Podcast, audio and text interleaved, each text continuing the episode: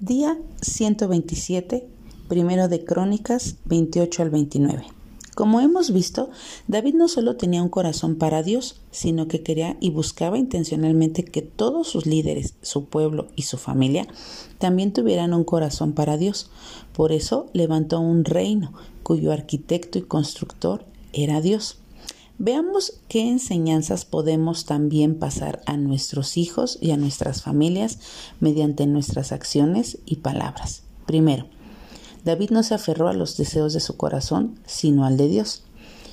Yo había pensado edificar una casa permanente para el arca del pacto del Señor y para estrado de nuestro Dios, así que había hecho arreglos para edificarla. Pero Dios me dijo, no edificarás casa a mi nombre porque eres hombre de guerra y has derramado mucha sangre. También entendió que es Dios quien elige y el hombre es su instrumento. Sin embargo, el Señor Dios de Israel me escogió de toda la casa de mi padre para ser rey de Israel. Y entre los hijos de mi padre, Él se agradó de mí para hacerme rey sobre todo Israel. Y entre los hijos de mi padre, Él se agradó de mí para hacerme rey sobre todo Israel. Otra cosa que podemos ver es que la obediencia a Dios es el camino a la verdadera bendición.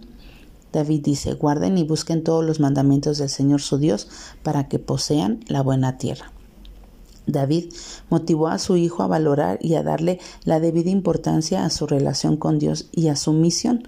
En cuanto a ti, Salomón, hijo mío, reconoce al Dios de tu Padre y sírvele de todo corazón, con ánimo dispuesto Considera que el Señor te ha escogido para edificar una casa para el santuario, esfuérzate y hazla.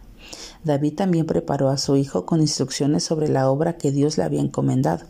David también preparó el corazón de su hijo con palabras acerca de la fidelidad de Dios. Su verdadero tesoro era Dios.